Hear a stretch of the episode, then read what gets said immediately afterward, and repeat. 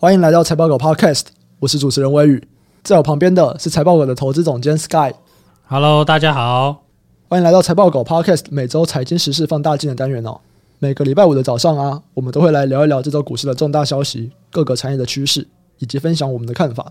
那今天这一集啊，是我们二零二二年第一次录音，其实距离我们上次录音已经是三个礼拜前了哦，蛮久的。对对对，其实你就想一想，你刚刚是不是操作有点不太熟悉？这样 对啊，三个礼拜没有进来这间录音室，太棒了吧，好爽啊！不是，那我们就是来聊一下说，哎，这三个礼拜大概有哪些东西啦？可能是我们中间没有聊的，可能听众不会觉得我们消失三个礼拜，因为我们之前是有一个库存嘛，然后我跟小郑的那边还是有在录，但是至少应该已经。一个多礼拜没更新吧？这个多礼拜就是财报狗在开我们的季度会议啊。我们每一季啊就会有两个礼拜的时间，整整两个礼拜，大家都不做事情，就是在开会。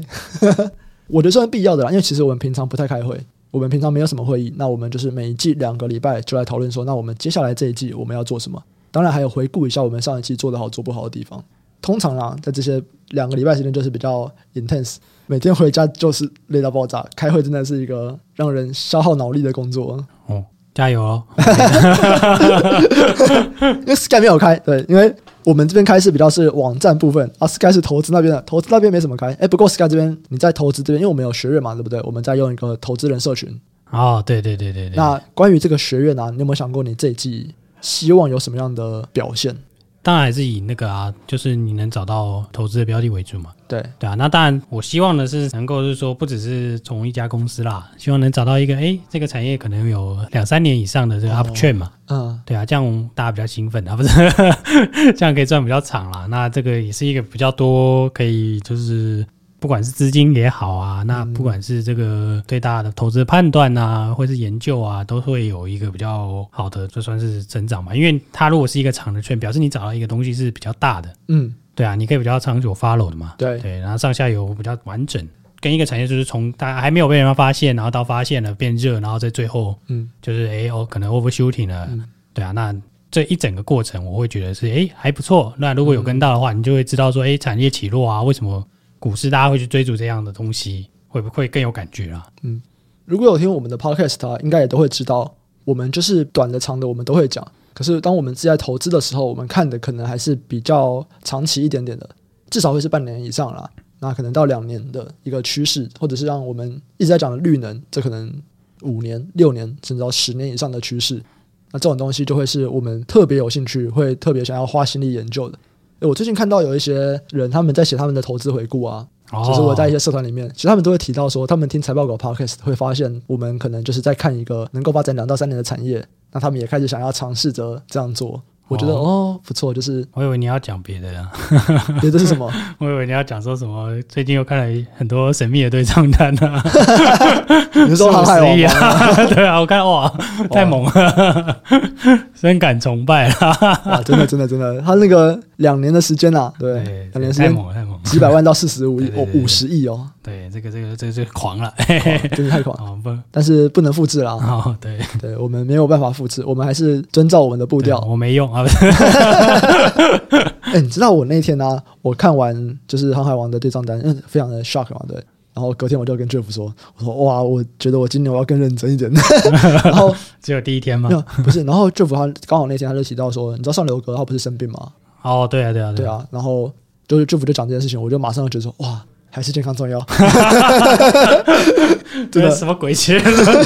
对啊，这个大家也是为上流哥就是祈福吧，集气这样子。然后现在好像也是有在恢复当中嘛，看上流哥他那边粉丝专业的讲法、哦。对啊，我看到那个算是公告吧。对对对对对，就是看起来像前阵子比较少发文，现在住院，那现在有持续在恢复当中。是是是是，来祝福他这样。对，好，那我们今天大概有几个主题，其实都是比较琐碎的啦。那我们就是一个一个来聊吧。第一个，我觉得是我们去年一直没有提，可是算是去年的非常热门的东西，就是 NFT。嗯，这个因为这个东西就是，哎，你懂的。我们不太聊虚拟货币或区块链的东西，或者是 NFT，因为不算是非常熟嘛。对啊，这因为我想虚拟资产的很多高手啦。嗯，对啊，那我想这是在股市跟这个是有点算是不同类型资产。对对对，对啊，那边有那边的专业啦。对，那我们其实比较对那个东西的琢磨比较少。对，能判断的价值也比较少啦。但是我们其实可以看到，近期已经蛮多的，不管我们之前在讲什么支援盐酥鸡啊，或者是这些企业加入以后，现在艺人也开始有了嘛，对不对？对。不管像陈零九，他很明确就是说，哎，这就是他主导的。然后像周杰伦，哎，他不说是他主导的，可是大家都知道是他主导的。我 support 哦，我没有主导。可是他前几天的那个 Instagram 的那个动态就有说了啊，他不是说什么歌做什么都是要第一，他就贴了一张那个交易量吧，就他的那个 NFT 交易量是第一名，然后他下面就说歌做什么都要第一。嗯，对啊，其实他就是有在讲嘛，这还是好他没有讲，对啊。那艺人有做，其实企业也做了不少嘛。我们最早看到的应该就像霹雳跟六角，这个是上市公司，他们就说他们要发 NFT，是。然后到后来可能 Oh My God，然后华研那个动力火车也都有。对啊，这我 这我就觉得蛮厉害的啦。然后像我们国外那个迷因股啊，就是 GameStop，这个也是去年年初吧，非常红的一档美股。哎，现在他们也说他们要发 NFT，太棒了，又 可以来来一发那个叫什么？他那个叫 YOLO 啦，对 YOLO。哎，很多那个 NFT 就是 YOLO 哎，我记得就有一个什么 YOLO Cat 啊，YOLO 什么，很多 NFT 的那个系列名字就会是 YOLO 什么东西。嗯，对，我是没有发了这么多啦，但我就是看，哎，大家都发了，这个这个好像很好玩这样子。哎，可是这些企业啊，他们发 NFT 之后，因为其实获利应该是影响不大啦，毕竟这些上市贵公司他们赚的钱是非常非常多的，这些 NFT 应该很难占他们可观的营收比重。理论上是啦，对啊，因为限量，你有算过吗？我是没有仔细算了，但一来嘛，这些东西限量是残酷的啦；二来是说这些公司发的 NFT 都不是他们主力的产品，嗯，他们都牛刀小试嘛，发的量也不多，那那个就是甚至不是他最主力的 IP 啦。像霹雳就不是发他的主力 IP 嘛，就不是发霹雳布袋戏嘛。嗯，对啊。那动力火车可能是，是动力火车是主要的，对。可是他发的量很少，只有发十组。对，那那个六角就是 六角那个是有另外的用途，它是可以一直喝奶茶嘛。嗯、对 对对啊，我们那天就在讲，我们买一个嘛，然后我一直请路上的人喝，喝爆。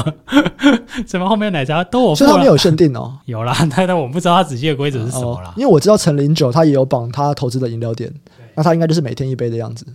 太难过了，他这样不行。可是他也有说了，他们没有很明确的审核机制，所以如果你真的一直去拿，然后他们也认不出来，对啊，不是就是相信人呐、啊，相信人性这样。对对对，那他可能没办法相信我，我可能会请路上每一个人都喝一杯，不值得信赖。呃，超爽。所以我们真的看对股价比较有影响的，可能就是华研吧。华研很像涨上去，可是隔天又跌回来了。对啊，很多都是就是一天嘛，嗯、一日行情啦。对啊，那你说这他如果真的赚很多钱啊，我看他那个会计师事务所应该很头痛哦。哦，对哦，因为他们拿到的钱要怎么样换回法币，或者是要怎么样写这个账，是不是蛮麻烦的啊？没错，应该是有特别的方法要去重新查核啦。这个我们有有跟朋友聊过，哦，是事务所的朋友，他们说我们这个嗯，这个 这个真的要赚赚很多就很麻烦哦，因为这个东西它是一个资产嘛。对啊，你这个东西怎么设定那个价格？诶。如果真的赚很多，国税局也会来哦，嗯、所以是有各种各样的这个，大家在后面看说这个东西到底可以赚多少钱呢、啊？所以目前看起来占这样是企业的比重高一点的公司还没有出现了。嗯，对啊，那只是说大家都有发，就想打算去做这件事情。比方说，如果在 OpenSea 在以太坊上面用，嗯、他们在 OpenSea 上面拿到的钱最后应该是以太币嘛，对不对？如果我先不换回来法币，以太币在台湾的这种会计基础上面，它会认在哪边呢、啊？它应该是一个资产呢、啊。什么资产？就是其余资产这样子，类似。其实它不会是证券啊，你也不是货币嘛，货币会放现金嘛。但是它是一个资产。对对啊，那资产就难定价嘛。你要怎么定价？对啊，你要用当天的以太的币的汇率吗？还是怎么样？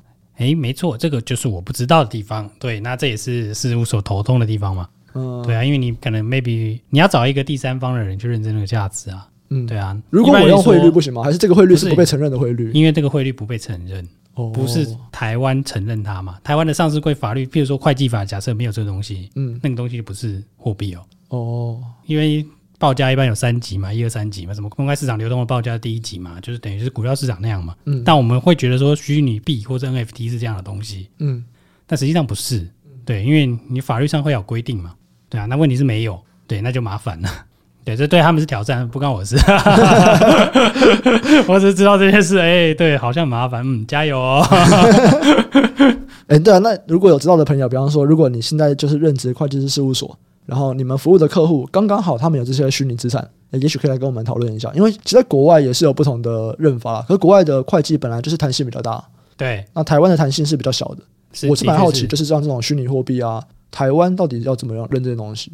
应该说，我这个处理不是很清楚啦，我也不知道它价格会认多少。嗯、我只是说知道他们在这一块有一些棘手的地方啊。嗯、对，那如果说国外的话，其实有很多公司有，因为譬如说特斯拉吧，对啊，特斯拉就有啊，然后 Square 也有，PayPay 也有，不止这一些，这些还是很有很知名很大的。你像那个之前那个 Cgate 也有啊，嗯，Cgate 发一堆奇奇怪，还不是奇亚币，还有一些奇奇怪怪的币，嗯，也是硬碟挖矿的，嗯、对，它直接挂在账上。哦，对啊，只是说我忘记它那个价格是怎么设定的。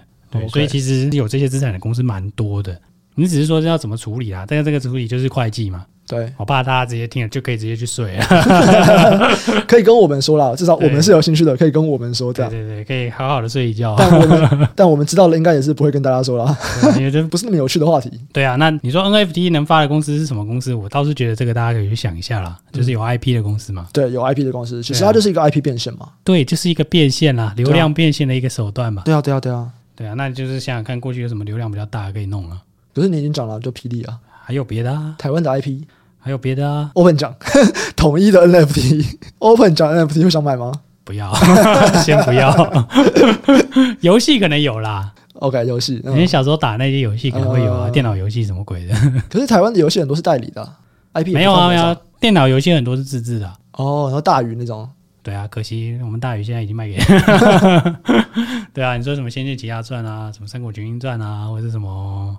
什么炎龙骑士团啊？我现在想炎龙骑士团，哇，这个 这个真的够久了。什么就宇俊有一些奇奇怪怪游戏嘛，不会说奇怪啦，以前很红的游戏啦。对，然后或是一些手游比较少。可是我在想，其实目前看到一些 NFT，很像比较少是真的是原本的既有 IP。对啊，我觉得很奇怪的是，他们应该要做这件事的。有可能是市场不喜欢，你知道吗？因为感觉在玩 NFT 的这群人，他们。不是因为他没有这个情感，他们是年轻人，更年轻的嘛？没有，我觉得有可能是他们就是要与众不同。哦，对，所以你 IP 你是大家都认同的嘛？那我们就是要与众不同啊！你这种主流的 IP，其实我是不想要的。比方说，你看周杰伦为什么他是出一只熊，对不对？他为什么不是出他的照片？也有可能就是因为他们就是要一个全新与众不同。而且你不觉得很红的 NFT 都有某一种风格吗？不管像那种 Ape 啊、YOLOCAT 啊、豆哥啊，或者是什么他们都用同一种风格。那是什么风格？站在我的角度来说，就是很丑的风格吧，就是很丑的话。我本来想要讲的，我觉得这好像政治不正确。你知道我之前有跟我我我想法就是话术蛮低的啦。我之前跟一个台湾非常顶的一个设计师聊天，我不能说是谁，我只能说就是非常非常顶这样子。然后我就跟他聊，我就说，站在一个这种台湾最顶尖的设计师的眼光，你觉得我现在在流行的那些 NFT，你觉得他们好看吗？他就说丑死了，你送我我都不要。还是说摆在家里啦，就是你送我，我摆在家里我都不要。然后他说，可是他不敢说，因为他觉得他说了就很像会让别人觉得他年纪很大，或者跟不上潮流这样。我觉得哇，可能我觉得审美观那个每个时代不一样，那个无可厚非啦。只是我在想说，这种既有的 IP，你说未来大家不会用吗？对啊，因为其实你就不用再去培养那个情感嘛。对啊，你说这个东西假设真的变主流好了啦，嗯，这主流毕竟是大众嘛，大众这一代的人到那时候更有钱了，对，你看他会出多少钱？哦，所以你是看好了，是不是？哎呀，我觉得如果有人发，我是觉得可以，可以那个啊，就发一个蜘蛛人 NFT，这应该卖到爆炸吧？这个蜘蛛人太多人看了吧？你要发一些奇奇怪怪的，奇奇怪怪，其实比较小的 IP 啊，当地才有的。OK。你说什么灵儿这样子吗？哎，这可以哦，是一个灵儿的 NFT。哎，现在其实也是很大的 IP 耶，因为出过连连续剧，很少出有游戏又有连续剧，然后又有那个可以卖十几二十年的 IP 也其实不多啊。嗯，相较之下不多啦。你让人去跟他们讲啊。嗯，叫他发个金庸，我考虑一下。金庸的 IP 在哪边啊？不知道啊，在金庸手上吗？可是金庸已经去世了。对啊，现在会在他的家人手上吗？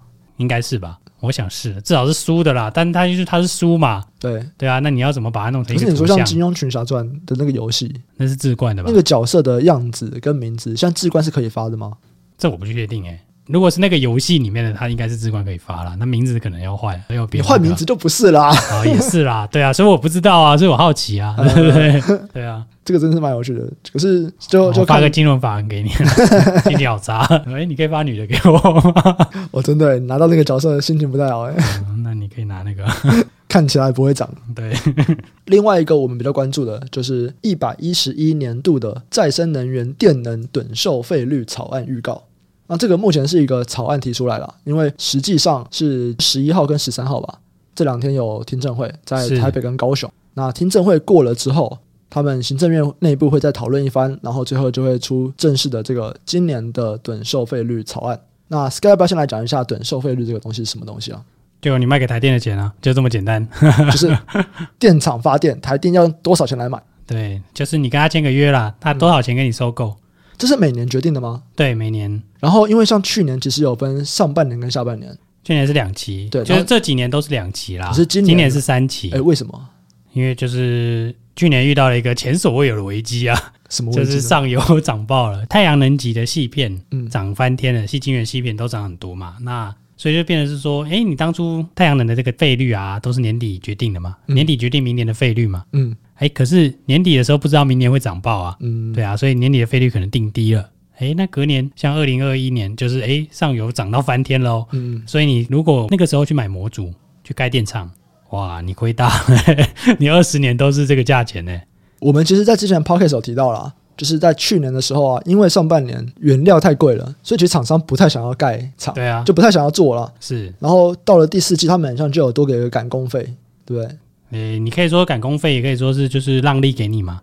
就我们聊的那个人啊，他有参与一些相关政策的东西，他就是有说这就是赶工费，是是是，所以他是在等于是在去年本来下半年讲好的基础费率上面，他再加一个赶工费。说是赶工啦，名义是赶工，可是其实他们就是知道说，哇，我们可能之前定太低了，我这次我必须要多让你赚一点。对，就是给你一些算是这种回馈金吧，就是让你不要亏损啦，不会亏损啦，就是让你有呃合理合理的利润，对，合理的利润。对对，对，因为可能本来就是定的比较低，后来大家都没有想到会涨价涨那么多，那利润被压缩了，大家都不想做，可是政府还是很希望去推这个，那就还是把这个你被吃到的部分给你这样子。就为什么会因为这样子今年就要三期啊？还是可以两期啊？为什么要变到三期？没有啊，就是要反映这个价格的变动啊。因为它现在还是往下嘛，对，就是前高后低嘛。因为一般一定是一般的想法越来越低嘛。那对啊，它的缺点就不是啊。哦，对啊，我猜应该是为了这个东西而去改比较多期啊。嗯，你切越多期间，其实就是比较能够弹性调整嘛。哦，关于这些绿能的东西啊，我们之后其实有邀请到有个非常非常熟能源相关的人来跟我们聊。所以如果大家对能源有任何的问题，就是不管在 Podcast 的底下留言，或者是到我们的财报狗智囊团社团里面问，我也会发一篇文在那边收集问题。那他真的就非常非常熟，包含说，其实，在我们在私下聊的时候，我就问他了，我就问他说，关于经济部长最近在讲说二十趴达不到这件事情，就是你这个是怎么定的？然后为什么现在达不到？出了什么问题？其实他算是蛮正面回答这个问题的。然后你听完，你觉得哦，算是 make sense 的。其实大家会很就是在争论说，现在说二十八达不到，然后目前的说法是。因为当时没有想到会成长那么快，用电量成长那么快，他们估的是零成长，然后你就觉得说，哎，不对啊，啊，你估个零成长是什么意思？对，你怎么可能用电量居然是零成长？你到底这个零怎么出来的？他其实有跟我解释了一下这个零怎么出来的，哎，听起来其实是 make sense 的。哦，对，我可以先稍微爆雷一下好了。第一个他说啊，这个东西是什么时候定的？是二零一六年。哦，那好吧，那个时候 当年经济很不好，台达电自己就出来说，我们的用电量不会成长。然后他们是怎么估的？他们估的是可能工业的用电量，就整体来说，如果都不变，我们大概要成长一趴到二零二五。但是我们会去节能，节能节一趴，所以是一正一负抵消掉。然后你就会说，哎，不对啊，那节能节一趴合理吗？你这个标准是怎么出来的？他说，其实我们当时啊，根本就没有那么在封减碳这件事情。二零一六是什么时候？那个时候其实是二零一五的巴黎会议结束嘛，就是开始各国都有说我们要减碳，但是那个时候各国的标准定什么？各国的标准是定二零五零年我们的碳排放量减半。那减半的标准是什么？半的标准是过去最高的那一年。太棒了！换句话说，各国都选了我们过去就是不合理的高的那一年，然后说减半。那可能比平均可能就减个十帕二十帕。就其实它是很不激进的减碳。大家都这样定了以后，环保团体就开始出来说话了。他们说啊，你们当时有减跟没减一样。你们说你们要减半，可是你们定的标准是那个样子，然后各国就一直往自己有利的标准定。说减半，其实实际上根本就没有减多少，说不能这样定，所以我们才会看到从二零一九年开始出现了很多零碳排，因为是环保团体要求，他说碳排放量减半，看起来各国就是有一些有漏洞可钻啊，我们不能这样做，你就是告诉我说什么时候归零，所以是到了二零一九、二零二零年才开始各国说好，那我们就来说所谓的零碳排。或者是近零政策，从那个时候开始啊。才会更激进的说，那所有的碳排我们全部都要降低，能用电的我们全部都用电，那就造成什么状况？就是用电量暴增。所以你这样听一听，你觉得哎，很像是合理，对不对？因为那个是二零一六年当时的时空背景，当时各国的环境其实都跟现在不一样，所以当时定的政策可能也中间也都没来调整啊。那直到现在说，呃，它是达不到的。经济部长他们讲的话是这样子？他说当时规划要增加的绿电量不变，我们一样达得到。只是这个比例不会是二十帕，因为总共的需要的用电量是大增的。那这个大增，他们就说，其实真的是没有人预料得到。而且大增其实主要就是两间公司，大家都说什么是科技啊、半导体啊，哎，其实就是两间公司，就是台积电跟美光。TSMC，对，就是台积电跟美光，主要的增加全部都是来自于这两家企业。那我觉得算是合理吧，对不对？算是合理啊。你二零一六年你要预测到说，二零二零年的台积电跟美光，他们要开始大次的扩张，然后会需要用到这么多电。的确啦，你说二零一六年那个时候看不看得到？可能没有那么明确吧。如果是这样子是没错啦，但如果你讲一句政治不正确的话，你四年才 review 一次哦，是不是欠揍？啊，中间都在睡觉，对对对，这不能讲了。我觉得大家会 argue 是什么？大家会 argue 的是说，啊，你公投完之后出来说什么意思？对不对？对啊、好了，这个就给他自己解释了，这个我们没有办法为他这个。刚刚二十趴达不到他的那些解释，或者是说你一六年为什么这样定？我听起来我觉得合理。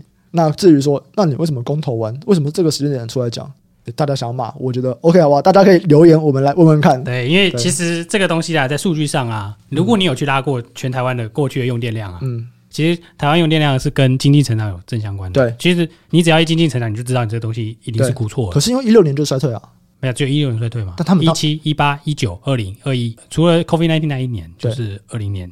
上半年你可能会估低一点，对；下半年你可能会非常兴奋，对，好不好？所以中间有这么多的 review 机会啊，大家就就给他自己去那个。因为如果你从电量去估啊，嗯，我们一般从电量去估的话，我会从经济增长率加户数成长去估嘛，嗯嗯，我一定会估两趴以上，我绝对不会估一一趴啦，嗯嗯，因为经济增长率长期来看就是那个 average 哦，我们用 average，还不是用那个中位数什么的。就是一两八这样子嘛，没问题。我们到时候来确认知道。对对对对对，我要的说法是什么啦？我邀请的那个人是真的是厉害啦。对啊，他是学有专精啦。对啊，那他当然政府有政府的理由啦。那我们觉得都可以参考。对对啊，我想大家的疑问可能就是，哎，这么多年了，为什么都没有 review 嘞？对，我觉得这个也许可以聊一聊。然后，当然还有在接下来嘛，因为包含说很多人可能会提到说，哎，那二零一六到现在，我们到底绿电实际上对电力的贡献，这个趴数为什么没有增加？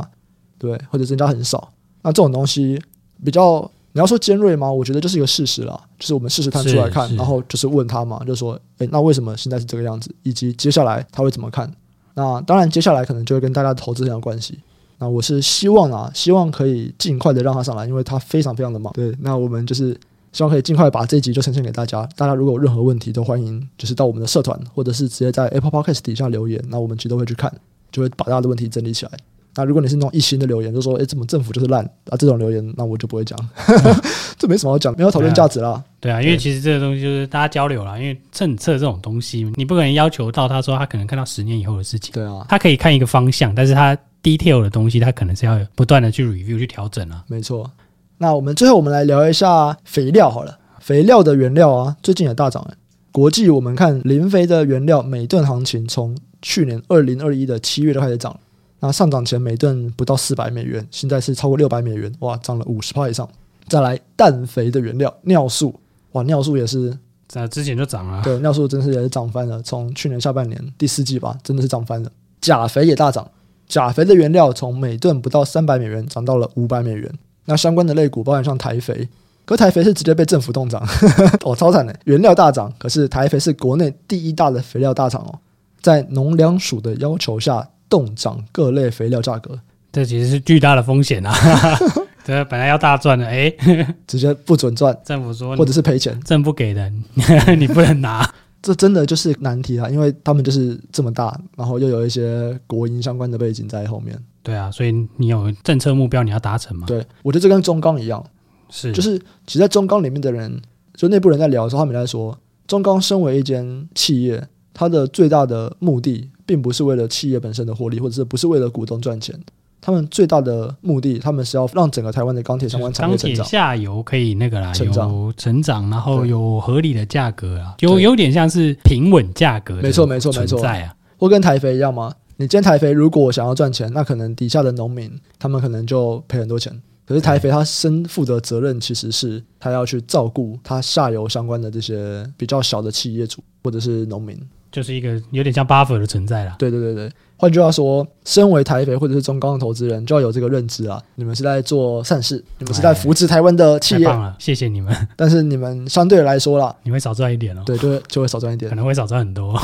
以台肥这个 case 来说，我觉得大家可以去算一下啦。因为如果真的价格原料涨那么多，到底会维持多久？因为目前呢、啊，农粮署是说。国内的肥料原料库存是很充足的嘛，至少可以供应六个月以上的农耕需求。那问题来了，如果这个涨价这么高的报价超过六个月，那是不是大幅压缩到台肥毛利率？没错，就是这种通常要赚的时候，就是第一段要涨上去的时候，那一段在赚嘛，因为你有低价库存嘛。对，嗯，低价库存用完了，你你的获利率就还是稳定而已啊。对啊，其实我们看台肥的毛利率，去年第三季已经是五年以来最低点。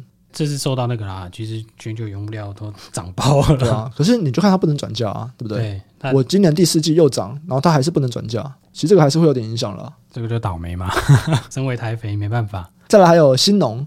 那新农就比较幸运一点，因为新农是开始在调涨的。二零二一年第四季哦，它旗下的一些农药跟肥料就开始调涨五到二十趴不等。那其中当然是肥料的品项就涨价的比较多。那当然也就是肥料相关的三大原物料，我们刚刚讲的氮啊、钾啊、磷啊，国际报价都大涨。所以新农其实它是有在涨价的。是是。那我们就可以去思考这件事情啊，新农可以涨价，当然是很棒，没问题。可是，诶，竞争对手台肥不能涨价。所以也许新农的利润比率比较好一点，但是买的人为什么我还要买新农？那边有对，就是有旁边有便宜的原料，这边有批农药，好便宜啊！要打这个电话去台北。对，有没有可能就因为这样子，就会让它的市占率开始下滑？我不知道了。就是 Apple to Apple 的话，那个东西可能会影响。如果很容易转换的话，一定会影响。对啊，对啊，那就是看这东西容不容易转换吧。对，那。你是说这个有没有到一百趴？一台一定没有嘛？应该是不可能有了。对啊，对啊，所以这个东西还是它还是会受惠啦，意思就是这样子。对，没错。但是受惠的多寡，就大家还是自己算一下啦。我对这个没有很熟，你有很熟吗？诶、欸，你应该算熟吧？农药你可能不熟啊，肥料算熟吧？没有，农药还比较熟，肥料比较不熟。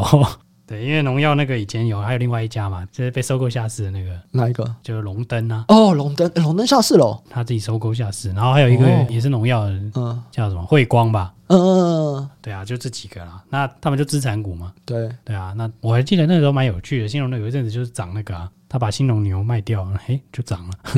新农牛赔很多钱啊。啊对。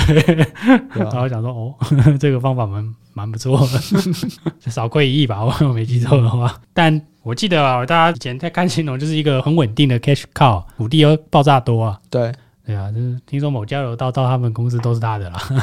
只是他没有想到说，哎，这个我们讲的资产股，它没有处分资产，但是其中去年下半年就已经涨了不少了。对啊，它就是因为这个农药跟肥料这个上涨啊。对啊，涨了三四十趴。对啊，因为其实农药很多也都是那种塑化的啊，什么草甘膦啊，什么有没有的？嗯、对，那个那个其实会受到原物料波动。你觉得我们原物料这段有抓的算好吗？还其实化工原料那个，我们之前有讲过嘛。对，我们化工原料抓的不错，可是我在想的是，原料这么多，是不是其实抓不完？一定抓不完啊！但是就是这次很多第四季涨很多，其实就是跟限电啊，嗯，能耗双控啊，嗯、然后第一季就是冬季奥运嘛，我再现蓝天嘛，嗯，其实这些都有关系啊。不然你说中国这么大产这些东西的，为什么会让这个价格冲上去？你现在有产能了。嗯、你看它这种价格喷出，你是不是要赶快？对啊，对啊，快乐加班弄死。可是还不行，冬奥还没结束。也对，我们现在还要滑雪。对，对，我们蓝天还要持续。对，对啊，这是比较开玩笑戏谑的说法啦。但是就是说，这个重点就是说，这个它一定有不可抗力，让它短期可以冲那么高嘛？对啊，原物料很多都是这样一波流啦，到时候就是反转有速度也会很快。哦，对啊，所以如果有投资相关概念股的，可能也要注意一下啦。对啊，因为下来赶快跑，还没下来你就要跑了，对吧？他们不知道什么时候下来嘛，你不能去预测下来。对啊，你可以看价格啊。下来的时候赶快跑，这个如果有这样子做，可能就要设停损了。对啊，那你可能之后要进入春耕了嘛？哦，是多多少少都会有影响啦，但没有说一定啦。对啊，那你说这几个原料的为什么涨？你可能要分析一下。虽然说我觉得原物料分析这种东西都没有最准的，嗯，因为你当下看到它大涨以后，你会讲的理由，你都会觉得哇，很棒很棒，会一直涨。嗯，对吧？但实际上有很多供给是你不知道的，或者很多需求就是它不是这么连续的。嗯，其实我就一直都觉得原物料很难抓了，原因在这里，所以我们比较不倾向直接投原物料的，有蛮大原因在这边。因为其实这个预测的难度真的太高了。哦，对啊，不然我买假这个东西就好了嘛？你说呢？嗯、对啊，因为就是不准嘛，所以才不会买这个。好，那以上啊，我们大概也稍微聊了一下关于肥料的原物料大涨这件事情。那我们也聊了一下台肥跟新农这两间都是在做农药跟肥料的公司，可是他们在这一波下面啊，可能会有不一样的状况。那以上啊，就是我们这节内容。喜欢听众朋友记得按下订阅，并且分享给你的亲朋好友。如果想要找平台讨论投资问题的话，可以上 Facebook 搜寻“财报狗智囊团”，这是我们的 Facebook 社团。那我们也会在 Facebook 社团中分享我们的看法，还有 Podcast 延伸讨论。我们这集就先到这边，下集再见，拜拜，拜拜。